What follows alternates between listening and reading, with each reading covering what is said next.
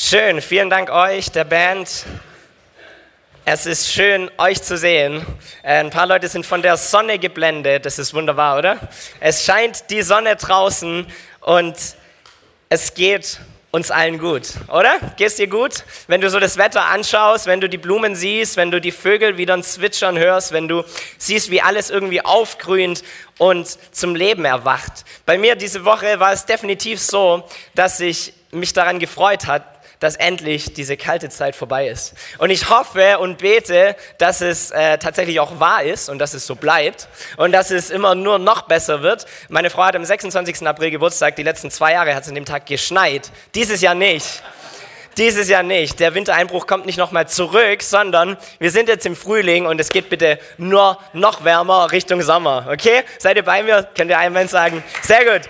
Also, wir wollen uns freuen und wir freuen uns an diesen Tagen, die der Herr gemacht hat, oder? Die Tage sind wunderbar, man kann rausgehen, die Nächte sind sternenklar, wunderschön. Es ist eine richtig schöne Woche gewesen, oder? Und die nächste, die kommt, wird genauso schön. Es löst in mir Freude aus. Ich habe mit meinen Kindern draußen im Garten die letzten Tage immer wieder und du siehst deine Nachbarn auf einmal wieder. Weißt du, du hast gar nicht irgendwie ein halbes Jahr nicht gesehen und auf einmal sind die auch draußen und schneiden irgendwie ihre Hecke und machen irgendwelche Sachen, die ich ganz bestimmt nicht mache, aber die sie halt tun, um sich vorzubereiten auf den Frühling und auf den Sommer und sie tun das mit ganz viel Liebe und du siehst, sie haben irgendwie ein Grinsen im Gesicht, es geht ihnen gut, die Sonne tut einfach gut und du sprichst mit ihnen, so hey, wie war euer Winter? Und ähm, was gibt's Neues? Und was ist passiert in den letzten vier Monaten? Du hast irgendwie keine Berührungspunkte oder weniger Berührungspunkte im Winter. Und jetzt wird's Sommer oder Frühling und auf einmal geht alles viel einfacher, oder? Es ist Freude da, Menschen haben ein Grinsen im Gesicht, du läufst draußen rum, so wie gefühlt jeder andere. Ich liebe die Deutschen, sobald die Sonne scheint, sind sie draußen. Das ist richtig gut und es ist auch eine richtig gute Mentalität, die man haben sollte. Und wir freuen uns daran. Wir freuen uns an all dem Guten, was um uns herum passiert. Wir freuen uns an dieser wunderbaren Schöpfung, die Gott uns gegeben hat. Stefan hat es vorhin schon gesagt, wir sind mittendrin in einer Predigtserie, die sich mit verschiedenen Kulturen beschäftigt, die wir in dieser Gemeinde bereits sehen und die wir trotzdem platzieren wollen, um sie zu stärken und hervorzuheben und vielen vielleicht auch einfach nur einen Namen zu geben, was sowieso schon passiert. So, wir wollen eine Gemeinde sein, die diese vier kulturellen Werte prägt und lebt und dass Menschen, die von außen hereinkommen und zum ersten Mal bei uns im Gottesdienst sind, sagen, genau das habe ich erlebt. Genau das ist die Kultur, die hier herrscht. Und so haben wir die letzten zwei Wochen schon darüber gesprochen, dass wir begeistert sein wollen von Gott. Wir wollen eine Begeisterung in uns tragen und wir wollen das in unserer Anbetung, in unserem Gebet zum Ausdruck bringen. Wir wollen ihm mit Freude begegnen. Letzte Woche ging es um Wertschätzung, darüber, dass wir einander lieben wollen, gut miteinander umgehen wollen, Willkommenskultur Kultur haben, neue Leute willkommen heißen, sie mitnehmen an unseren Tisch, ähm, an dem wir hier sitzen als Familie am Sonntag und dass wir offen sein wollen für diejenigen, die dazukommen. Heute, nächster Punkt, ganz wichtiger Punkt, Freude. Wir lieben das Leben. Freude, wir lieben das Leben. Und da gehört die Schöpfung mit dazu, da gehört auch der Sonnenschein mit dazu, da gehört die ganzen äh, Vögel gehören mit dazu und die Blumen, die schön blühen und all das Tolle, was du siehst, daran freuen wir uns. Wisst ihr, dass die Schöpfung gemacht wurde, auch dafür, dass du Genuss hast? Es geht nicht nur darum, dass alles praktisch ist und dass es halt irgendwie funktioniert, sondern Gott hat dich und mich geschaffen, auch für Genuss. Weißt du, du hast ähm, verschiedene ähm, Geschmacksnerven auf deiner Zunge, sodass du Essen schmecken kannst. Und das dient nicht nur dazu, dass du merkst, dass äh, vielleicht irgendwas giftig ist und du es ausspucken kannst, sondern Gott hatte mehr im Sinn, als er dich und Nahrung erschaffen hat, als nur, dass du Nahrungsaufnahme brauchst, damit es deinem Körper irgendwie gut geht, sondern er hatte Genuss im Sinn. Deshalb hast du Geschmacksnerven. Und du siehst in Farbe nicht nur, damit du wieder irgendwelche Warnfarben hast und erkennst, ob dieser Pilz giftig ist oder sonst irgendwas, sondern damit du Schönheit erkennst und dass du verschiedene Farben und Facetten und Formen sehen kannst und registrieren kannst und es genießen kannst. Gott meint es gut mit uns. Okay, er ist ein guter Vater und er hat Dinge geschaffen, damit wir uns an ihnen freuen können. Und das wollen wir tun. Wir wollen das Leben feiern.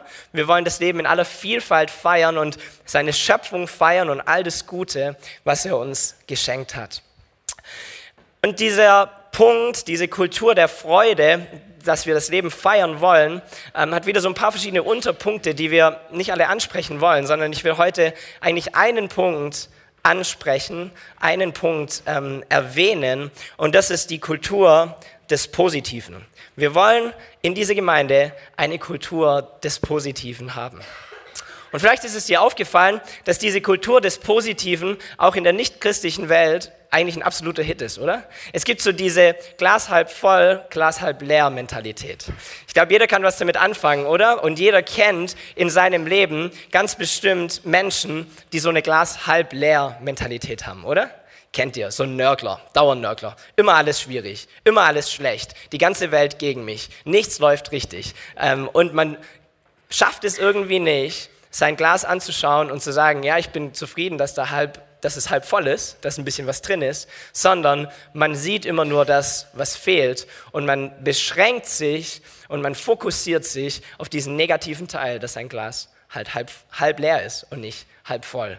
Und dann gibt es andere Menschen in deinem Leben, mit Sicherheit hast du die, die positiv sind. Glas halb voll, sehr gut, vielen Dank dir.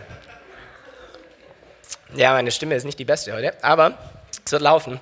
Ähm, dann gibt es Menschen, die haben eine Glas halb voll Mentalität. Und auch diese Menschen kennst du in deinem Leben.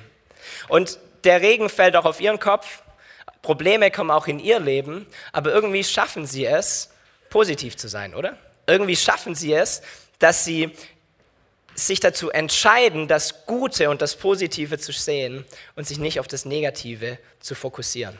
Und du kannst ganz viele Videos anschauen im Internet und irgendwelche tollen Motivationsbücher lesen, wie gut es ist, positiv zu denken. Und du kannst alles erreichen, wenn du nur an dich selbst glaubst. Und ähm, schau tief in dich und alles, was du brauchst, ist da drin. Und irgendwelche schönen, ähm, hintermalten Bilder mit Sprüchen vorne drauf, die dich irgendwie motivieren sollen und dich dazu anreizen sollen positiv zu denken und es ist ein gesundheitlicher Vorteil. Menschen sind gesundheitlich ähm, gesünder, wenn, du, wenn sie positiv sind und so weiter. So, du kannst ganz viel darüber lesen und ganz viel darüber lernen. Aber das Problem mit all diesem, ich will Positivität und ich will das Gute sehen und äh, ab jetzt geht es mir super und ich strahle immer von Ohr zu Ohr, ist das, dass ganz viele dieser Menschen, wenn sie als Quelle davon nur sich selbst haben, früher oder später an diesem ganzen Ding scheitern. Dass sie früher oder später an einen Punkt kommen, wo in ihrem Leben vielleicht tatsächlich ihr Glas nicht nur halb voll ist, sondern vielleicht fast komplett leer. Dass vielleicht sie in einer Situation sind, wo sie Schwierigkeiten haben, wo sie Nöte haben und wo es nicht mehr ausreicht, sich selbst zu sagen, aber ich bin jetzt halt einfach trotzdem positiv. Sondern wenn wir Positivität haben wollen und wenn wir eine Kultur des Positiven haben wollen, dann brauchen wir eine Quelle dafür. Und diese Quelle ist die Quelle der Freude und das ist Jesus. Stefan hat vorhin schon den Vers vorgelesen. Ich würde gerne die Verse, die darum sind, noch mit hineinnehmen. Psalm 16, Vers 8 bis 11. Ich habe den Herrn stets vor Augen und weil er mir zur Seite steht, werde ich nicht zu Fall kommen. Deshalb ist mein Herz voll Freude, weil ich ihn stets vor Augen habe und weil er mir zur Seite steht. Und ich kann aus tiefster Seele jubeln. Auch mein Körper ruht in Sicherheit. Meine Seele wirst du nicht dem Totenreich überlassen. Mich, deinen treuen Diener, wirst du vor dem Grab verschonen. Du zeigst mir den Weg zum Leben. Und dort, wo du bist, gibt es Freude in Fülle. Ungetrübtes Glück hält deine Hand ewig bereit.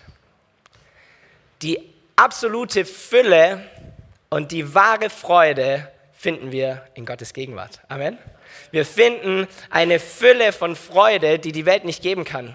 Und wisst ihr, es ist sehr, sehr gut, eine Glas halb voll Mentalität zu haben. Aber wisst ihr was? Gott hat keine Glas halb voll Mentalität. Er hat eine Glas mehr als voll Mentalität. Diesen Vater, den wir haben im Himmel, der ist nicht nur darauf aus, dass er dir genug gibt, dass dein Glas halb voll ist und er irgendwie hofft, dass du das Gute siehst und nicht das Schlechte, sondern er ist ein so unglaublich guter Vater, dass er dir mehr als genug gibt, dass er deinen Becher komplett voll macht und dann noch einen draufsetzt. Das ist der Vater, den wir haben. Psalm 23 beschreibt es. David schreibt diesen Psalm und er spricht davon, dass Gott seinen Becher zum Überlaufen bringt, mit all dem Guten, was er in sein Leben hineinbringt.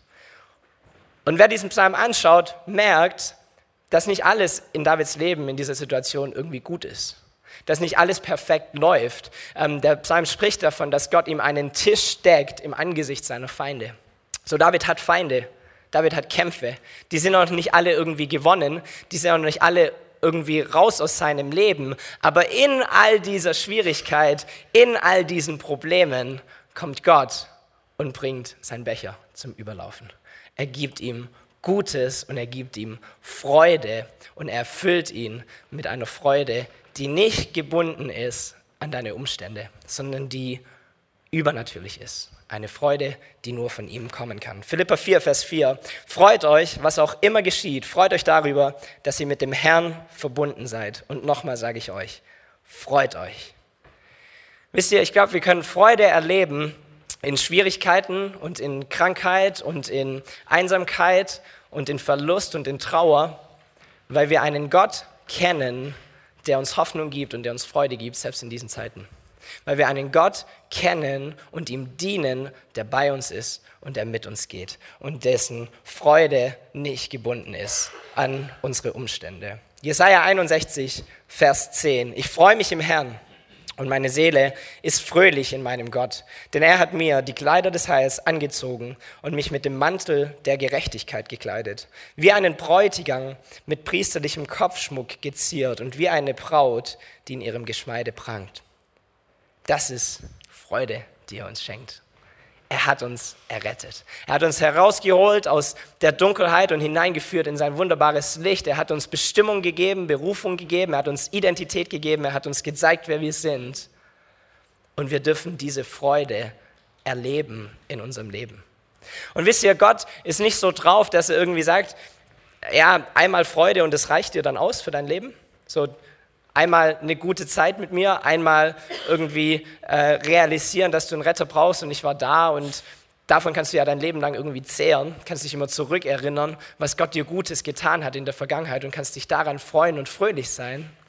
Es reicht ihm nicht aus und es reicht auch uns nicht aus, sondern Gott gibt uns Freude und die Quelle der Freude, indem er uns eine Person, die Freude in Person gibt. Wenn du und ich zum Glauben kommen, er halten wir, empfangen wir den Heiligen Geist. Und dieser Heilige Geist lässt eine Quelle in uns hervorbringen von ganz, ganz vielen guten Attributen. Und eine dieser Attribute ist die Freude.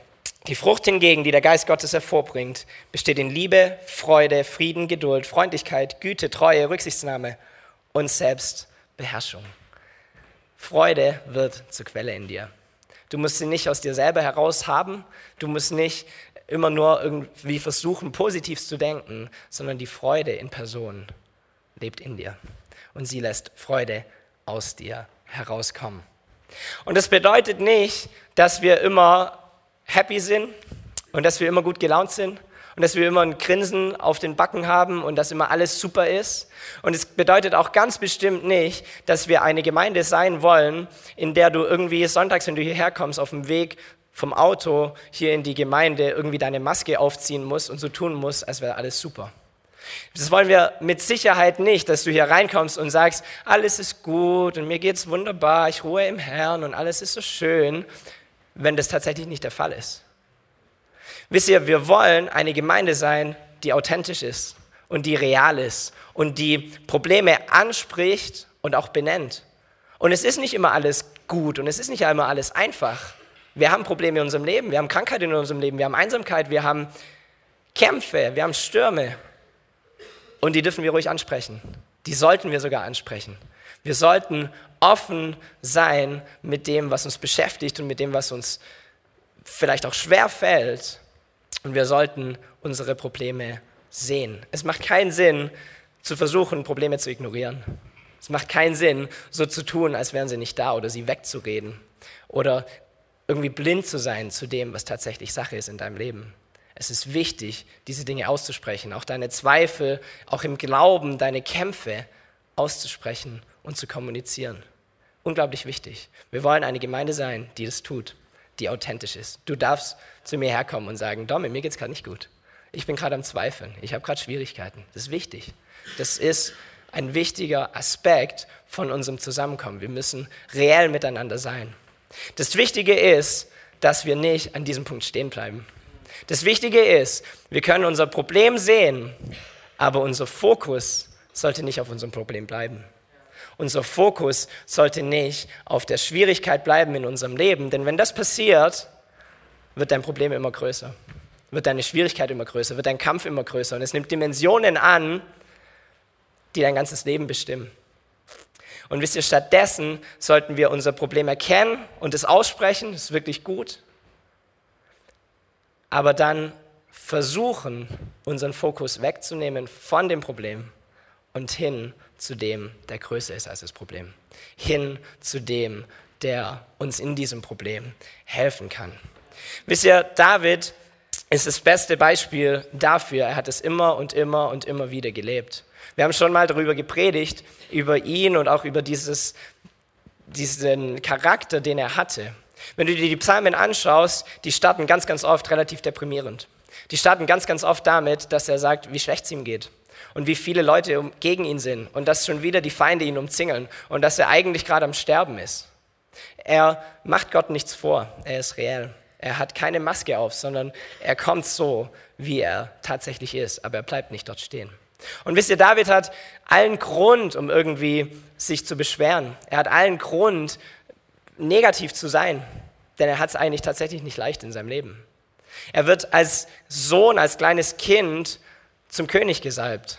Ähm, ein Prophet namens Samuel kommt in das Haus seines Vaters und sagt, einer deiner Söhne wird der König von Israel werden.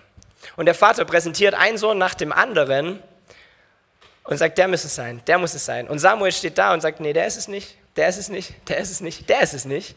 Sind das hier wirklich alle deine Söhne? Und der Vater sagt, na gut, ähm, das waren eigentlich alle, bis auf einen, den David, den gibt es auch noch, der hütet gerade Schafe, der ist irgendwo anders. So, du wirst von deinem Vater nicht mal davon, dazu eingeschätzt, dass du das Potenzial hast, König zu werden. Dein Vater vergisst dich. Er lässt dich irgendwo draußen. Und dann wird er dazu gerufen, äh, er kommt hin und er wird zum König gesalbt. Er empfängt eine wahnsinnige Prophezeiung und eine Berufung auf sein Leben. Aber sein Leben ändert sich, glaube ich, nicht in die Richtung, in die er es gerne hätte. Sein Leben verläuft auch nicht so, wie er es vielleicht geplant hätte. Er kommt an den Königshof und äh, ist dort gut befreundet mit dem damaligen König Saul. Und er spielt für ihn und, und macht Musik und dient ihm. Und vielleicht denkt er so in, bei sich, okay, und der nächste Schritt ist halt, dass ich nicht nur diene, sondern dass ich König bin. Aber es kommt anders und Saul wird neidisch auf ihn und er verfolgt ihn und er trachtet ihm nach seinem Leben. David verbringt einen riesengroßen Teil seines Lebens auf der Flucht, in irgendwelchen Höhlen und weiß der Geier, wo er sich rumtreibt. Und dann kommt es irgendwann, dass Saul stirbt und David kann endlich König werden und er geht hin an den Königshof und er regiert für ein paar Jahre und dann ist er wieder auf der Flucht und zwar dieses Mal vor seinem eigenen Sohn, der ihm nach dem Leben trachtet. So, er hat eine Berufung als König zu leben und zu regieren und so wirklich viel Zeit in seinem Palast und in all dem Prunk und überhaupt verbringt er, glaube ich, nicht. Er verbringt ganz, ganz viel Zeit seines Lebens auf der Flucht und ganz, ganz viel Zeit in irgendwelchen Höhlen mit Ängsten, die existenzielle Ängste sind. Und so zeigt es sich immer und immer wieder in seinen Psalmen, dass er genau diese Ängste anspricht und genau diese Situationen benennt und mit diesen Problemen zu Gott kommt. Es ist so wichtig, dass wir das genauso tun. Dass wir nicht so tun, als wäre alles gut, sondern dass wir reell sind mit Gott und reell sind miteinander. Aber das, was David hinbekommen hat, immer und immer und immer und immer wieder, ist, dass er, nachdem er sein Problem ausgesprochen hat, es geschafft hat, den Fokus wegzunehmen von seinem Problem und hinzunehmen zu Gott. Es gibt dieses kleine Wort namens Sela, das in, der, in den Psalmen immer wieder drin steht. Und bei manchen ist es auch so ein Doppelstrich, so ein Doppelschrägstrich, der in deinen Psalmen drin steht. Und wenn du mal deine Psalmen durchliest, merkst du, Immer nach diesem Ding ändert sich alles. Immer nach diesem Ding ändert sich die Perspektive. Und Sela ist ein Wort, da gibt es viele Interpretationen, was es tatsächlich übersetzt bedeutet. Aber eine ist, dass in dieser Zeit die Musiker weitergespielt haben und David sich Zeit genommen hat, zu pausieren und zu reevaluieren und zu fokussieren. Und so hat er seine Probleme gebracht, sein Herz ausgeschüttet. Und dann hat er pausiert und hat zu Gott geschaut. Und sein kompletter Blick auf dieses Problem und auf sein Leben, auf seine Situation ändert sich jedes Mal. Psalm 3 zum Beispiel, ein Psalm Davids, entstanden in der Zeit, als er auf der Flucht vor seinem Sohn Absalom war. Herr, wie zahlreich sind doch meine Feinde. So viele lehnen sich auf und verfolgen mich. Sie behaupten, Gott wird ihn nicht retten. Selah. Das ist meine Situation. Das ist schwierig, Herr. Ich schaue zu dir und alles ändert sich. Du aber, Herr, bist der Schild, der mich beschützt und meine Ehre bist du allein. Du selbst richtest mich immer wieder auf. Mit lauter Stimme will ich zum Herrn rufen und er wird mir antworten von seinem heiligen Berg. Wisst ihr, ganz, ganz viele Psalme sehen genauso aus. David ist ein Mensch, ein Mann nach Gottes Herz. Er ist reell mit ihm, aber er schafft es immer, den Fokus zu wenden und zu ihm zu schauen. In einem anderen Psalm beschreibt er genau das, was er mit Gott erlebt. Psalm 34, Vers 5 bis 9. Als ich beim Herrn Hilfe suchte, erhörte er mich und befreite mich aus aller Angst. Wer zu ihm aufschaut, der strahlt vor Freude und sein Vertrauen wird nie enttäuscht. Ich habe es selbst erlebt. Ich war am Ende. Da schrie ich zum Herrn und er hörte mein Flehen. Aus aller Bedrängnis hat er mich befreit. Der Engel des Herrn umgibt alle mit seinem Schutz, die Gott achten und ehren und rettet sie aus der Gefahr. Probiert es aus und erlebt es selbst, wie gut der Herr ist. Glücklich ist, wer bei ihm Zuflucht sucht. Wer zu ihm schaut, der erlebt Freude. Wer zu ihm schaut, der findet wahre Freude. Eine Freude, die nicht gebunden ist an Umstände, sondern eine Freude, die von innen herauskommt und eine Freude, die von nichts genommen werden kann. Und wenn du dir das anschaust, wenn du dir Davids Leben anschaust, dann passiert es eigentlich fast immer, dass Gott irgendwie durchkommt und ihn irgendwie errettet. Dass er eben doch nicht stirbt, sondern dass seine Feinde irgendwie ähm, geschlagen werden, dass Kämpfe gewonnen werden für ihn und dass er gut aus diesen Sachen wieder herauskommt. Aber ich glaube, wenn wir uns unser Leben anschauen, ist es nicht immer der Fall, oder? Ich glaube nicht, dass es irgendjemand hier gibt, der sagt, jedes Mal, wenn ich Schwierigkeiten habe, dann bete ich einmal und alles ist gut. Gibt's nicht, oder? Wisst ihr, Gott tut ganz oft Wunder, wenn wir ihn darum bitten. Gott handelt ganz oft, wenn wir beten und wenn wir schwierige Situationen in unserem Leben haben, hilft er uns dabei und er kämpft mit uns. Aber es passiert nicht immer, dass es eine zeitnahe Antwort ist, oder? Oder dass es sofort geschieht. Ich habe zwei Geschichten dabei aus dem Neuen Testament, die, glaube ich, ein ganz gutes Bild dafür sind, wie Gott mit uns geht, wenn wir schwierige Zeiten haben. Und das ist ein Bild eines Sturmes. Es gibt zwei Geschichten, gibt mehrere Geschichten noch, aber es gibt zwei, die ich rausgepickt habe im Neuen Testament, in dem die Jünger auf dem See Genezareth unterwegs sind. Und die erste Geschichte handelt davon, dass die Jünger zusammen mit Jesus in einem Boot sind und sie fahren hinaus auf den See. Und dann passiert es, dass ein riesengroßer Sturm aufkommt und die Wellen immer höher werden, der Wind immer stärker wird und diese Leute, die ganz bestimmt keine Landratten sind, sondern die diesen See kennen und die das Wasser kennen, weil sie Fischer sind und weil sie sich auskennen auf diesem Gewässer, anfangen Angst zu bekommen. Sie haben Angst um ihr Leben, sie haben Angst, dass sie untergehen, sie haben Angst, dass dieser Sturm sie niederdrückt. Und Jesus schläft in diesem Boot während dieser ganzen Zeit. Und irgendwann gehen sie zu Jesus hin und sie wecken ihn auf und sie sprechen zu ihm und sagen, Jesus, kümmert es dich nicht, dass wir untergehen. Jesus, sind wir dir egal. Jesus, siehst du nicht diesen Sturm, in dem wir uns befinden. Und Jesus steht auf und er spricht zu den Wellen, er spricht zu dem Sturm und der Sturm legt sich. Sie erhalten einen Frieden, ihr Kampf ist gewonnen, alles ist schön. Zweite Geschichte handelt direkt nach der Speisung der 5000. Jesus schickt seine Jünger schon mal voraus, sie überqueren auf ihrem Boot den See und Jesus bleibt am Ufer noch stehen. Er betet zu seinem Vater, verbringt Zeit mit ihm und irgendwann, als es dunkel geworden ist, kommt ein Sturm auf, wieder auf dem See. Und es gibt wieder Wellen, die über das Boot hereinschlagen. Und die Jünger fühlen sich wieder nicht wohl. Und dann steht geschrieben, dass Jesus auf dem Wasser hinausläuft und seinen Jüngern begegnet. Und wisst ihr, dieses Mal gibt es keine irgendwie tolle, kein tolles Gebet und der Sturm stirbt auch nicht, es wird auch nicht still, der Wind weht nach wie vor unglaublich stark und die Wellen sind nach wie vor hoch. Aber Jesus befähigt seinen Jünger Petrus, zu ihm herauszukommen und auf dem Wasser zu gehen. Auf den Wellen und auf dem Sturm zu ihm zu kommen. Und es funktioniert, weil Petrus seinen Fokus abwendet von dem Sturm, in dem er sich befindet, und hin zu Jesus, der ihn durch den Sturm leitet. Wisst ihr, Jesus kann deinen Sturm stillen oder er kann dir helfen, auf den Wellen zu gehen. Jesus kann deinen Sturm stillen oder er kann dir helfen, auf den Wellen zu gehen. Und ich weiß, es hört sich irgendwie kitschig an, ist so ein bisschen, ja gut, schön zu sagen, aber schwierig irgendwie in der Handhabung, aber es ist die Realität. Gott hat die Kraft, alle Stürme und alle Kämpfe in deinem Leben aus dem Weg zu räumen. Und wenn es nicht passiert, dann ist er bei dir. Und dann geht er mit dir durch deine Kämpfe und durch deine Schwierigkeiten. Und er gibt dir eine Freude, selbst in all dem, was schwierig ist, die nicht von dieser Welt kommt. Weil er bei dir ist und weil er für dich ist und weil er gut ist. Das ist der Grund unserer Hoffnung und das ist der Grund unserer Freude. Heißt nicht, dass alles perfekt ist, heißt nicht, dass alles einfach ist, heißt nicht, dass wir Leben führen, in dem wir kein Leid haben und keine Trauer und keine Krankheit und was auch immer.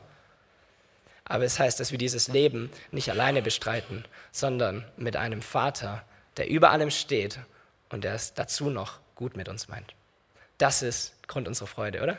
Das ist Grund unserer Hoffnung. Das ist der Grund, warum wir lachen können, warum wir uns freuen können. Die Band darf nach vorne kommen, wir werden gleich ein Lied singen. Ich will davor noch kurz zwei Sachen anmerken. Ähm, ein weiterer Punkt dieser Kultur der Freude, als wir uns zusammengesetzt haben und das aufgeschrieben haben, haben wir so einen Unterpunkt gemacht, der heißt, Negatives erzählt sich von selbst, Positives muss erzählt werden. Stimmt, oder? Wer das kennt, irgendwie Negatives muss man nicht groß an die Glocke hängen, sondern es erzählt sich von alleine. Aber mit Positiven sind vor allem auch wir Schwaben manchmal ein bisschen sparsam. Und so will ich diese Zeit nutzen, um etwas Positives zu sagen und um zwei Situationen herauszuheben von Leuten in dieser Gemeinde, die meiner Meinung nach genau diesen Wert leben. Das eine ist Heike und Hartmut Ross. Wir haben vorhin auf der Folie schon gesehen, Heike hat diese Woche ihre letzte Chemo in acht Monaten beendet. Und sie kämpft gegen diesen Krebs an. Und die beiden waren in dieser ganzen Zeit ganz bestimmt nicht so, dass sie gesagt haben, uns geht's super und alles ist gut. Und Chemo mache ich mit links, Übelkeit kenne ich gar nicht, Schwierigkeiten sind mir fern. Sondern sie waren reell mit dem, wie es ihnen gegangen ist, oder? Wenn man mit ihnen gesprochen hat, sie haben gesagt, dass es nicht einfach ist. Sie haben gesagt, dass sie teilweise auch Zweifel haben oder dass es schwierig ist, in dieser Situation drin zu stecken. Aber was die beiden über die ganze Zeit geschafft haben, ist, dass sie Freude in sich trugen und dass sie eine Hoffnung hatten, an der sie festgehalten haben. Und das ist für mich bestrebenswert. Das ist das, was ich will. Und ich finde es unglaublich und gut, wie sie mit dieser Situation umgegangen sind. Das ist positiv, wirklich positiv. Andere Geschichte von Bielmeyers, die ihr drittes Kind bekommen haben, Frido, der seit Geburt an ein bisschen Schwierigkeiten hatte. Hatte Bauchschmerzen immer wieder, ähm, war immer unruhig, hat sich gewälzt von Schmerzen und auch einfach keine gute Zeit gehabt, so als er frisch auf der Welt war. Dazu noch schlecht geschlafen und sie sind zu den Ältesten gegangen, haben Gebet geholt, haben immer wieder Leute mit reingenommen, dass für sie gebetet wird. Und es hat sich ein bisschen gebessert, aber ganz bestimmt nicht so, dass man sagt, alles ist gut. So, die Nächte sind immer noch schwierig. Maren geht, glaube ich, teilweise am Stock, so schläft wenig in der Nacht, hat äh, das Kind, das immer wieder wach ist, schläft teilweise im Sitzen, weil es sonst nicht schläft. Und alles nicht ganz so einfach. Probleme, die andere Eltern genauso kennen. Phasen, die schwierig sind. Und auch die zwei sind ganz bestimmt nicht so drauf, dass du sie fragst, wie geht's euch? Und sie sagen, alles ist schön, die Sonne scheint. Sondern sie sind reell mit dem, wie es ihnen geht, oder? Sie sind reell und sie sprechen es aus. Aber sie haben eine Hoffnung, an der sie festhalten. Und sie haben einen Glaube, der nicht erschüttert ist. Und sie entscheiden sich dazu, Freude zu haben in ihrem Leben und daran festzuhalten. Und zu sagen, trotz all dem, halte ich an Gott fest. Trotz all dem habe ich Freude. Trotz all dem geht es weiter. Und wisst ihr, so wollen wir leben, so will ich leben. Das ist der Punkt, das ist die Kultur des Positiven, die wir haben wollen. Nicht nur dann, wenn es uns gut geht, weil dann ist es einfach, sondern auch dann, wenn Schwierigkeiten in unserem Leben sind, dass wir es schaffen, unseren Blick nicht auf unserem Problem zu belassen, unseren Fokus nicht auf das zu richten, was schlecht ist und was negativ ist und was schwer ist, sondern hinzurichten zu Gott, der Grund unserer Hoffnung ist und der Freude bereithält und der Gutes bereithält für dich und für mich, weil er ein guter Vater ist und weil er es gut mit uns meint. Wir wollen ein Lied zusammen singen. Der Refrain heißt, du bist gut, du bist gut. Und vielleicht bist du heute früh hier und du hast Dinge in deinem Leben, Schwierigkeiten, Negatives und vielleicht fällt es dir gerade schwer, tatsächlich Freude zu haben. Dann ist es deine Chance, zu Gott zu kommen und reell zu sein. Bring's doch zu ihm. Er weiß sowieso schon, wie es dir geht, er weiß sowieso schon, wie du dich fühlst. Komm so, wie du bist, zu ihm. Und entscheide dich, deinen Blick und deinen Fokus nicht auf dein Problem zu belassen, sondern in diesem Lied zu ihm zu schauen. Und ich kann dir versprechen, deine Situation wird sich verändern. Es wird vielleicht nicht alles perfekt sein, aber dein Blickwinkel wird sich verändern. Wir werden ein Gebetsteam haben, das hier vorne ist. Wenn du Gebet brauchst, wenn du gerne für irgendwas Spezielles beten würdest, irgendetwas, was dir schwerfällt, Krankheit, Trauer, was auch immer, lade ich dich ein, auch zu uns zu kommen. Wir beten gerne mit dir. Wir hören auch gerne zu, wenn du erzählst, was schwierig ist. Ist alles gut, es darf sein. Und wir helfen dir, nicht dort stehen zu bleiben, sondern einen Schritt weiter zu gehen und den Fokus auf Gott zu richten. So lass uns das gemeinsam tun, egal wie es dir geht heute, ob du im Natürlichen voller Freude bist oder nicht ob du gerade mehr Gutes als Schlechtes in deinem Leben hast oder ob es umgedreht ist. Lass uns zu dem kommen, der konstant ist und der gut ist und der für uns ist und der uns Freude schenken will. Amen. Lass uns feiern gemeinsam diesen guten Gott.